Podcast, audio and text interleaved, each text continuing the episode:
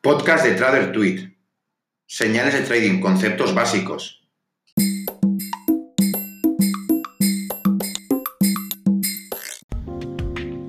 ¿Qué tal? Bueno, eh, bienvenido a mi podcast sobre señales de trading. Es un podcast eh, muy cortito, pero este podcast se hacía necesario porque a diario recibimos muchas peticiones de señales de trading en Trader Tweet.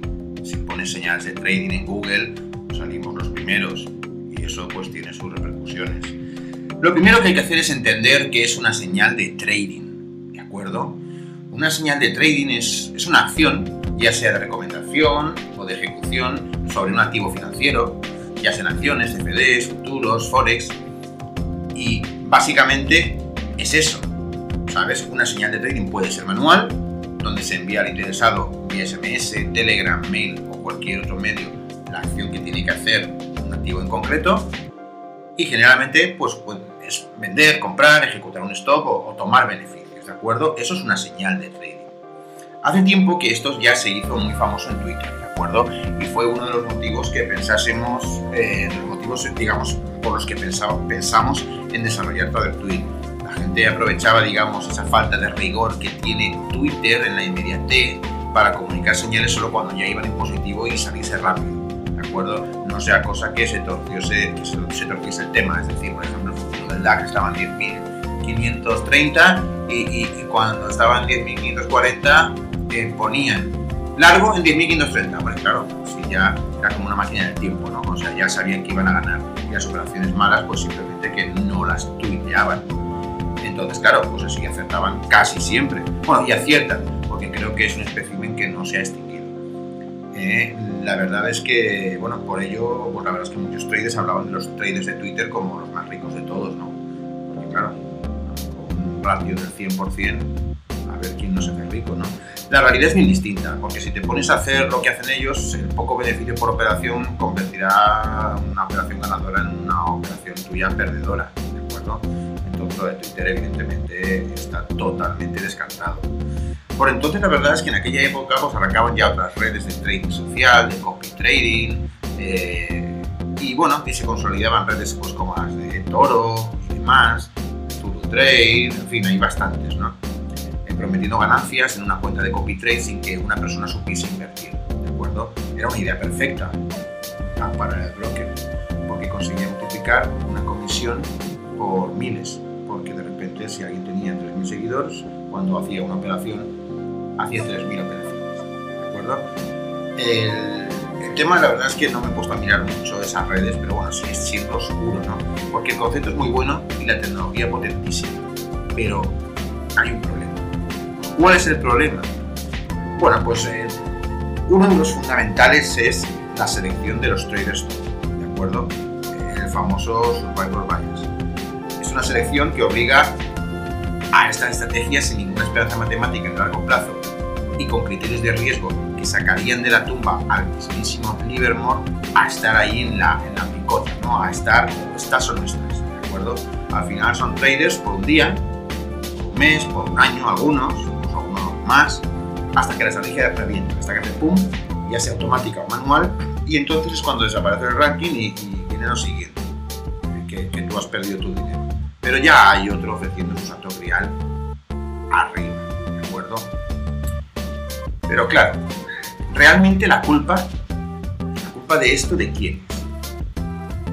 Bueno, pues al fin y al cabo, los traders solamente juegan con las redes, solamente juegan con las, perdón, solamente juegan con las con las reglas de la red, ¿no? Si no, no estaría ahí arriba con esas estrategias suicidas de scalping algorítmico de 5.000%, porque si no, no conseguirían seguidores. O sea, ese sistema que hay. Pero bueno, yo creo que hay un poco de todo, porque lo que sí que me queda claro es que, como no pudiese de otra manera, los seguidores están poco formados y poco informados. ¿eh? La gente se abre una cuenta porque comerciales les dicen que van a ganar dinero solo en su cuenta a otra y es ahí donde yo creo que está el error.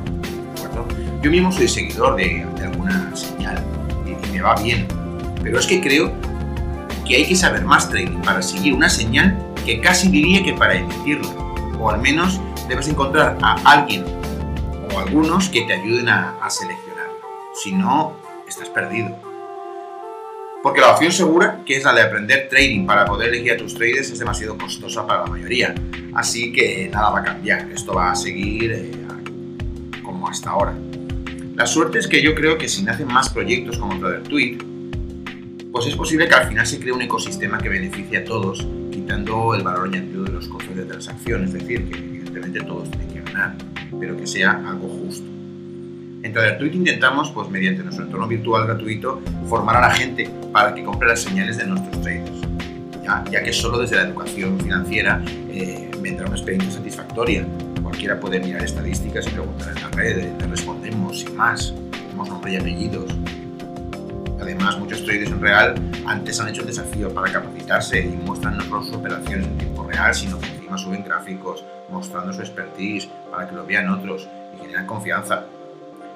Y yo creo que, bueno, llegado aquí te preguntarás qué diferencia hay entre lo que se dice y hace en TraderTweet y lo que se dice y se hace en otras redes. Es decir, ¿por qué TraderTweet? Bueno, pues te lo voy a decir muy fácil. La diferencia es la misión de la, de la empresa. ¿no? Nosotros no tenemos como objetivo aumentar el valor de la compañía a costa de un trader de 5.000% que se lleve por delante el dinero de inversores novatos y que genere un clima en la red para que parezca que estos modelos funcionan. ¿De acuerdo? TraderTweet el cliente es el que compra la señal y los que se capacitan son los trabajadores de esa gente. Eh, todo lo que se dice y hace en la red va en línea con un trading consistente, poco apalancado, sostenible en el largo plazo. Todos los traders hacen el desafío en modo manual y están pendientes de lo que hacen, no es un robot conectado a quien no puedas acudir.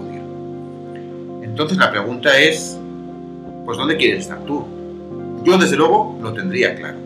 Si quieres seguir señales reales en la red, puedes entrar, preguntar, mirar estadísticas y contratar al trader que, mejor te venga, ¿de acuerdo?